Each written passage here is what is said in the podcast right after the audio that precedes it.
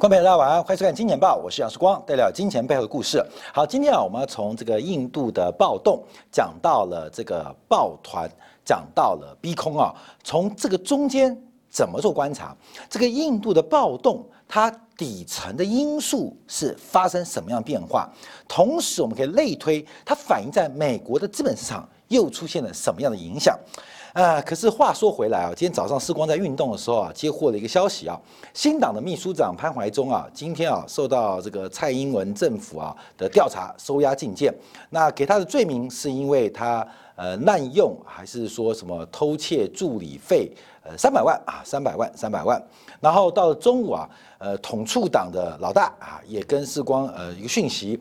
今天统促党也被抄了，所以在台湾的统派团体，四光算一个啊，基本上啊，呃，我们还能活多久？或许明天就拉黑了啊，基本上这个呃可能性越越大。为什么？越现在啊，这个在台湾呢，这个要做一点生意啊，要做一点这个论述啊，基本上都要冒的杀头的风险啊。杀头的风险，基本上，那今天新党秘书长就已经被杀头了啊！新党秘书长，那他的助理们啊，基本上也被抓起来了。嗯，到中午，统助党又被抄家，还被带走五个人，还带走好几个人，而且是重要的一些相关的干部。所以在台湾的几个统派，基本上目前来讲非常非常辛苦啊，非常非常辛苦。那这个我们做财经节目啊，基本上这个后面的风险也会越来越大啊，越来越大。反正一个就是贪污啊，一个就是嫖妓，不然就是变性变态，不然就是偷看呃未成年少女的影片。嗯，都没有啊，我也没有，我也没有，没有。呃，说你有就有，说你就有，说你有有。所以是下次看到世光啊，这个偷看呃这未成年少女的影片的新闻出来啊，你也不用太过这个意外，不要意外。虽然我对少女的这些呃性爱影片没有兴趣啊，可是人家说你有兴趣啊，就有兴趣啊，基本上，所以这个反正就这样啊，看你能安什么罪名啊，啊，基本上就被安上去啊。所以今天我们看到这个呃。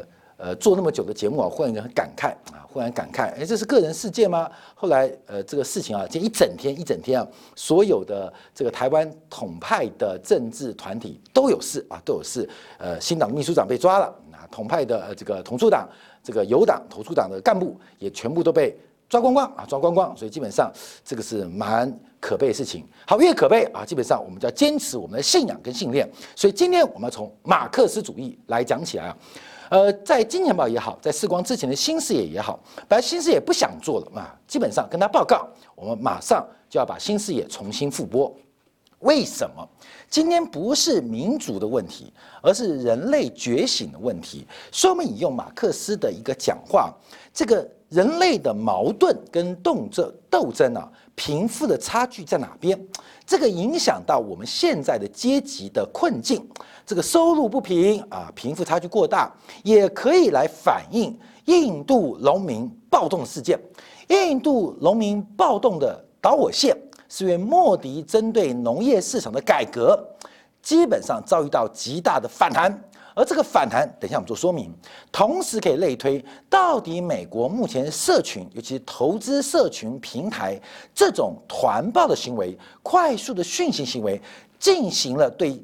华尔街建制派的反扑，对于华尔街建制派反扑，所以它的其实表象是不同的，可是内涵都是一样的，内涵都是一样，就是从底层向上的一种革命性的动作、革命的行为。那到底是种社会的运动，还是社会的暴动，还是一种简单的盲动啊？基本上就有差别哦，是种运动，是种暴动。还是种盲动，我们就要先从啊马克思啊他的讲法来提到。简单来说啊，这个生产工具，谁掌握生产工具，谁就掌握了生产条件；谁掌握了生产条件，就决定了生产关系。有了生产关系，自然形成了社会结构，而这个社会结构最终会透过不同的政治体制，成为决定阶级跟顶层。底层之间的关系，所以谁掌握了生产条件，谁掌握了生产工具，而被啊被啊被使用或被用来做一个原物料或要素投入的劳动者，基本上就会产生根本上的利益矛盾，根本上利益矛盾啊。再讲简单一点，老板今天要赚钱，最简单就是克扣薪资啊。基本上为什么？因为呃房租省不掉嘛。政府的税也不能跑嘛。那能够减什么？唯一能减的就是减聘雇人员的工资。所以在社会主义观察当中，在马克思的观当中，这会形成一个基础的矛盾。这矛盾没有办法，因为你活得好，就是老板过得不舒服。老板要过得好，必须要让员工过得很辛苦。这种矛盾没有办法，这是一个分配问题啊。所以谁掌握生产工具？就决定了生产关系，这是马克思在整个他的呃西方的这个资本主义当中一个非常重要的一个阐述跟说明。他从经济学的分析衍生到了金融市场，到资本市场，到市场经济，它必然会出现的一些结果跟冲突啊。所以我们来看新闻：二十万台的拖拉机冲进了这个印度的首都新德里。从去年十一月开始啊，这个农民就抗议了印度农业三法。在一月二十六号，警方因为挡不住，所以部分同意进入了西德新德里游行。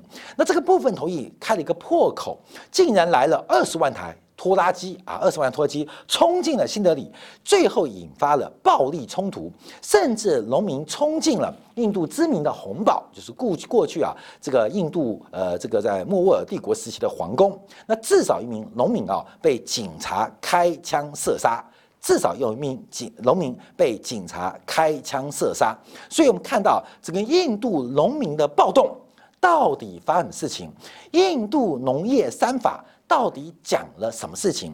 等一下跟大家报告，就发现这是一个非常可悲的一种暴动或一种盲动。但为什么会有这种暴动盲动？我们先还是要从印度的种姓阶级简单做说明啊。那印度当然最高的种姓阶级啊是婆罗门，那最低的是索陀罗啊。基本上它是分成四种阶级啊。所以上面红色的是统治阶级，下面的是被统治阶级。当然农业农民。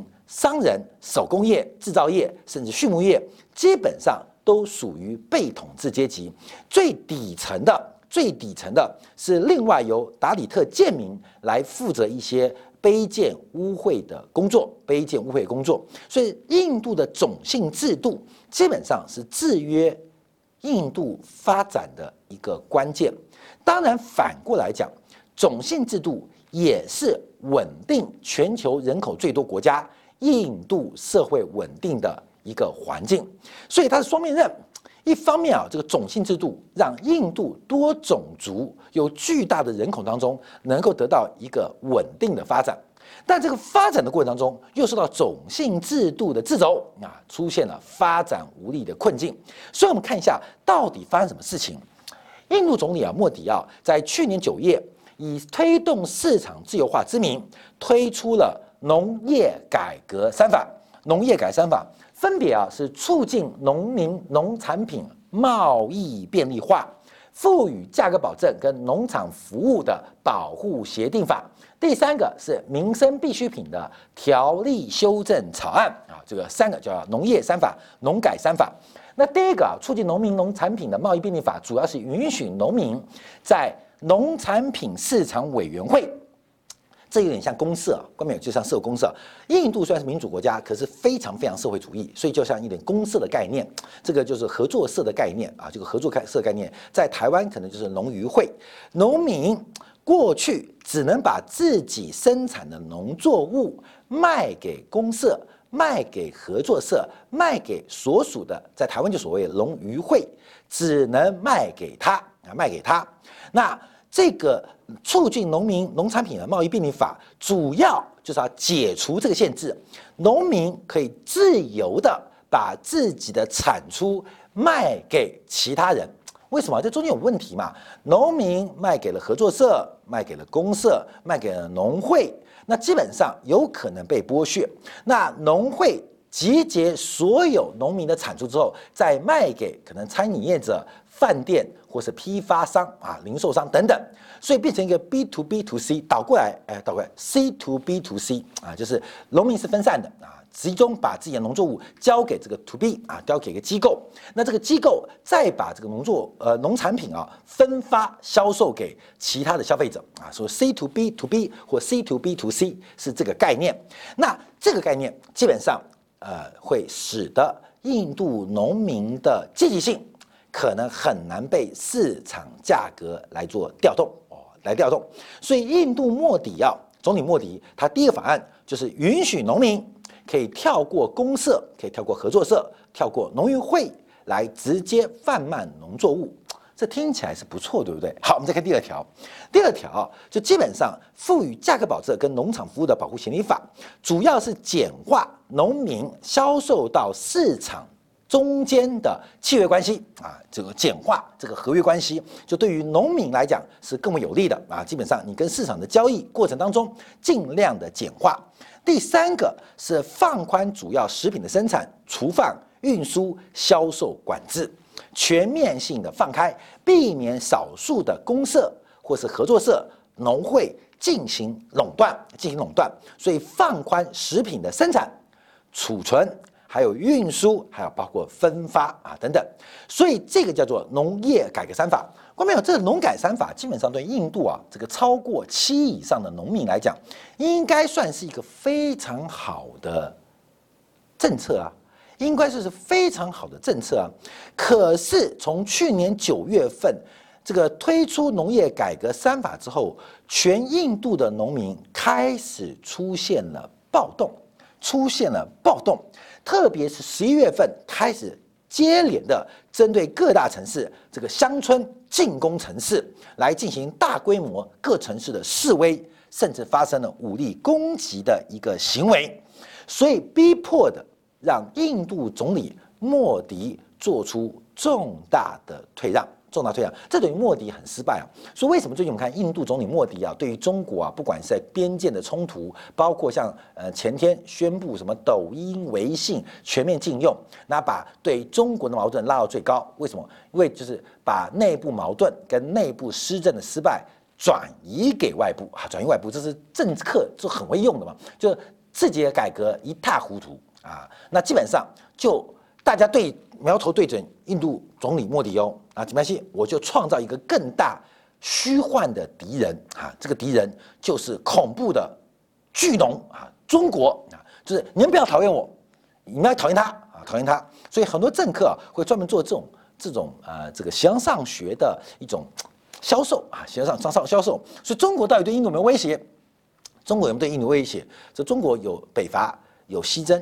有难逃啊，偏偏没打过印度啊，偏偏没打过印度，没人要打他。可印度每次把中国当威胁啊，好，这个是有一个背景。所以为什么印度最近政策对于反中反华那么激进？主要是内部这个农改三法重大的失败，重大失败。好，我们话再讲回来，那为什么这个农改三法明明对农民是个非常好的？第一个，解放它跟市场销售关系，同时解放它被于地区不管是公社、合作社、农会的一个主导。为什么？我们看到背景是两千零三年了，当时印度政府啊公布了二三种农作物的最低收购价格，包括了水稻、小麦等等，让农民透过政府，这讲的可能是地方政府啊设立的农产品市场委员会所进行的管制的集市来卖掉农作物，也就是各地方政府设置了一个交易的处所，让你来卖，让你来卖，让你来卖。那买的人怎么办呢？买的人可以看到卖的人，可是不能跟卖的人买，仍然要透过市场这个农产品市场委员会通过许可，通过许可才能跟农民采购。那关闭这个庙了嘛？这不就摆明在卖通行证吗？这种通行证，这种就会有寻租的空间嘛。所以啊，基本上名为保障农产品的最低价格。用保障价格来保障农民避免被剥削为由，成立了非常多的农产品市场委员会。那现在莫迪的改革是农产品卖给谁，卖多少，农民自己决定。莫迪政府主要目标就是要去掉中间的掮客，去掉中间商，跟降低交易成本，让农民跟市场能够直接来进行联系。这就什么？就是菜虫、米虫、果虫啊！这菜虫、米虫、果虫就在这边。印度市场有非常多的菜虫、米虫、果虫，基本上这个买低抛高啊！基本上当市场不好的时候，啊，一粒米也不进。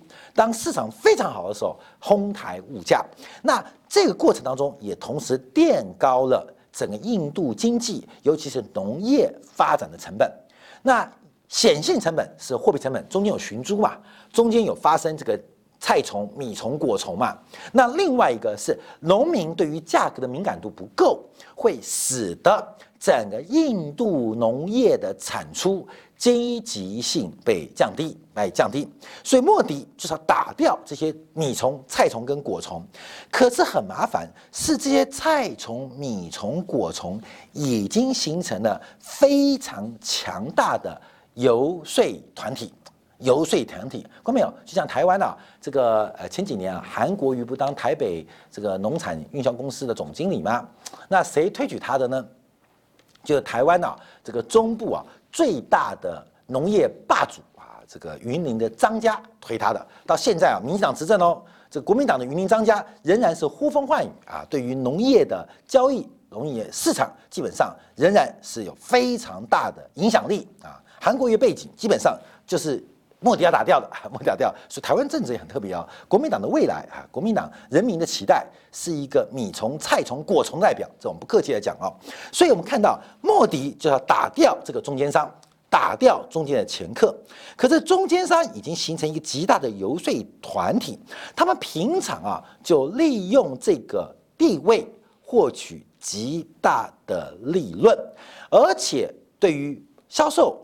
对于生产商来说，长期他们已经断掉他们中间的一个连接，所以农民非常害怕。农民非常害怕，一旦米虫、菜虫、果虫都不见之后，基本上他们的农作物可能无处可销、无处可卖，账也无处可收。所以我们看到这些农民数亿以上的农民，印度民，他们不想。不想打破这种关系，也就是他们宁愿被当作贱民对待，宁愿被统治，也不愿意冒市场的风险，也不愿意提高自己的利润。为什么？因为这个所有的变化基本上都是不确定性，至少现在是确定的。所以这个确定的跟不确定当中，通常人会有风险趋避的态度。所以印度农民选择风险趋避，所以他们不想打破，就是莫迪的这个农改三法、农业改善法，他们不想接受，他们不想被打破。好，这个是第一个经济利益。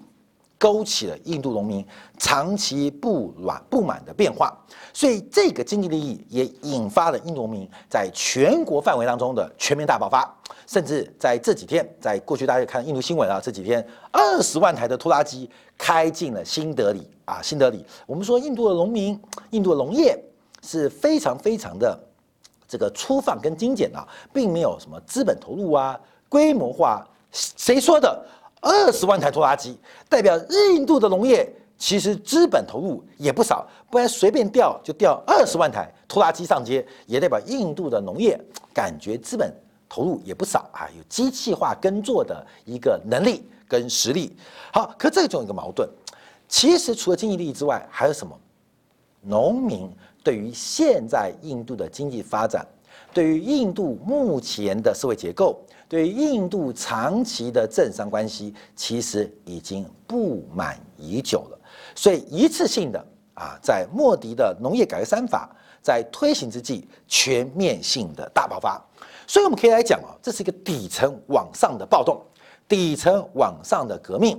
当然，他并没有推翻莫迪的政府，可是准备推翻执政党，也是印度总理莫迪的政策啊政策。那我们讲这干嘛？后面我们看一下，另外一个抱团呢是过几年的美国，同样啊在六号，一个是一月六号，一个是一月二十六号，我们看到从美国的底层人民跟印度的底层民分别来攻占啊攻进所谓的国家，呃这个具有非常政治性的这个标标志啊或建筑物啊来进行攻占，所以这个反扑是非常强的。从底向上的反扑。好，后面我们再解读一个观察。我们昨天讲的 GameStop，其实 GameStop 的故事其实它只是同样农民的暴动，但美国的农民那就不是一般农民，美国农民富到歪掉。但美国底层的宅男、直男啊等等人，透过网络社群的结合，也正在颠覆华尔街传统的建制派，也正在对于传统华尔街的金融的精英阶级来进行巨大的挑战。在昨天，我们看到一篮子最被看空的股票价格再度出现喷出。再度出现喷出，虽然美国股市最近几天开始进行狭幅的震荡，甚至有转弱的变化，可是被最为放空的这些个股，基本上出现全面性的喷出跟发展。我们来看一下，在昨天晚上，美国三大的这个股市指数开高之后啊，到午盘之后齐体转跌，这也是近一个多礼拜以来首次。美国股市从道琼、纳斯达克到 S M 五百啊，呃，首度集体下跌。那这个下跌不重要，主要是市场大家都要关注，在美国金融史上再度出现一个史诗级的、可以记录史册的逼空行为。GameStop 的价格在昨天晚上已经啊突破了两百五十块美金，甚至往四百块美金来进行突破。从去年九月底的六块钱到现在，已经要逼近四百块价格。另外，包括了多档被放空、被机构法人、被避险基金所放空的个股，都出现了全面性的嘎空跟逼空喷出。好，后面我们观察背后变化啊，它盲不盲动，有没有理性，有没有知识，这个东西啊，我们等一下再讨论，在今天部分讨论。我们先观察啊。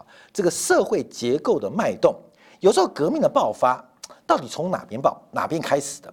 印度是农业改革三法，哎，一个农业改革三法忽然引动了长期不满印度政治走向跟经济发展的农民集体上街，而且现在已经收回了，印度农民死不罢休，已经收回了，印度农民仍然死不罢休。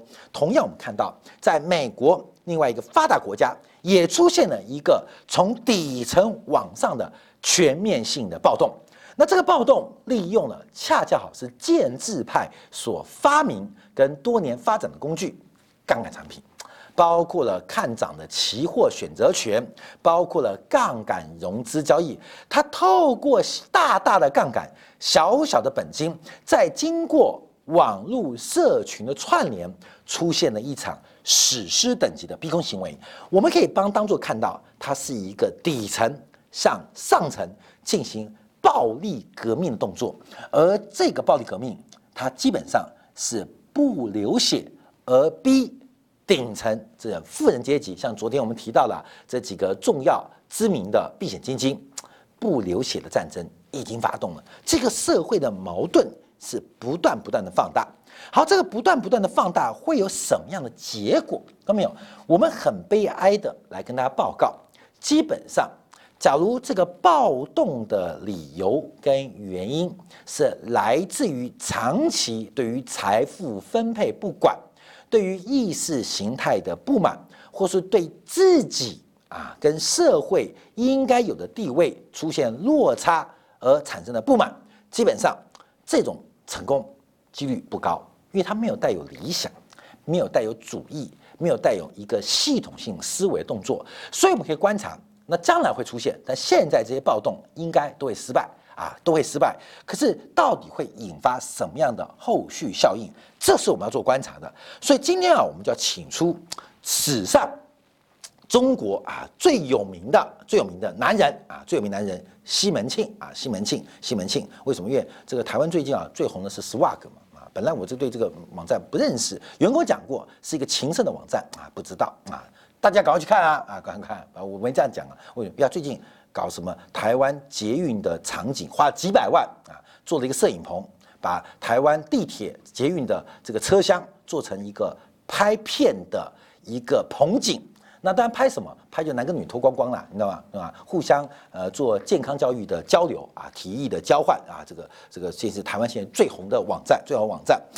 讲的最好的网站，我们就讲这个台湾中国啊，这个鼻祖鼻祖如何透过情色产业啊，情色行为发达的这种啊，就是人的这个贪婪跟欲望的综合体。我们就要回来看一下金瓶梅的经济学来解读一下，不管是印度暴动，还是美国最近的散户抱团逼空发展，从西门庆的故事可以看到什么？西门庆的父亲西门达其实并没有留太多遗产给他的儿子，不能说没有，但不多。可是我们在《金瓶梅》的故事当中，在《水浒传》的故事当中，我们都会看到西门庆、西门官人基本上这个是非常非常有钱有财力的。所以，我们就要从经济学角度，从现代投资的思维，从管理学的看法来研究，到底西门庆是怎么成功。跟致富的怎么成功跟致富的？我们再把马克思请出来啊！马克思提到，历史表明，勤俭，勤俭从来不是商人第一桶金积累的来源，勤跟俭从来不是商人第一桶金的来源。后面我们看到台湾的首富啊，王永庆啊，王永庆，大家都知道他创业的故事，就是米缸嘛。啊卖米啊，然后这个会关心他客户家里的米缸，来到了相对低的时候，他会主动送米过去。哇，这故事听着非常感人，就是一个非常热情、积极、努力的创业故事，是这样吗？台塑集团在二十年前，在三十年前，最大的股东并不是台塑集团相互控股，也不是长庚医院，最大股东叫做朝阳木业。我跟大家报告过啊，这个故事啊。朝阳木业为什么会是台塑集团最大的股东？朝，你的最大股就出钱出最多嘛。所以台塑集团的第一桶金，跟台塑王家兄弟王永庆、王在兄弟所持有的朝阳木业有高度关系。因为朝阳木业是台塑、南亚、台化在以前最大的股东哦。第一桶金也是台塑兄弟朝阳木业，朝阳木业赚了钱。来投资了南亚，来投资了台塑，但是现在朝阳木业不见了啊！关门这个赶快毁尸灭迹啊！赶快毁尸灭迹，关没有？不是朝阳米业哦，是朝阳木业哦。你要记住哦，王永庆、王永在的兄弟的故事是透过卖米赚钱，累积了第一桶金啊！不知道卖了多少米赚了钱，可是从法律、从财务、从会计，我们看到王永庆、王永在兄弟。他们的第一桶金不是来自于米业，而是来自于木业。朝阳木业是做什么的？现在你唯一可以查到的是做甘蔗板。甘蔗板能够赚几毛屁钱呐？其实造木业做的更多的是台湾跟日本某些、某些、某些特殊木材的生意而累积的第一桶金，所以。啊，马克思讲的就完。我就举台湾为例啊，勤俭从来不是完成商人第一桶金的积累，就是商人第一桶金绝对不可能是靠勤俭来的，用自己存的不可能，看到没有？这个是微观哦。我们先讲个人是微观，我们放大的宏观，看到没有？宏观经济学叫发一个分支叫做呃发展中经济学，发展经济学啊，这个也拿过诺贝尔经济学奖。发展经济学是给发展国家或落后国家做出一个研究跟导引。你以为？发展未发达国家或发展中国家是要靠自己存定桶金，没有啊，偷拐抢骗啊，干嘛？就是偷外资、拐外资、抢外资、骗外资，把第一桶金骗来之后，就启动资金了，就启动资金了。所以我们看到，不管从宏观观察还是微观观察，资本主义的原始积累就是征服、奴役、掠夺跟杀戮的过程。所以马克思提到，资本在这个世间从头到脚。每个毛孔都滴着血跟肮脏的东西啊，这来的。可观没有？我们不是要讲西门庆吗？可西门庆基本上他有征服，他有奴役，他有掠夺，他有杀戮吗？西门庆他是一个例外，他的原始积累并不是一个圈地运动，他的贪婪跟他灵活的头脑，让他享受到表地经济学。到底西门庆怎么起来的？西门庆又怎么结束？好，各位时间关系，我们休息一下，稍后我们为大家从西门庆的角度来解读，在这一次史诗级逼空的背后，它的结果到底谁是最后一个让西门庆精尽人亡的潘金莲？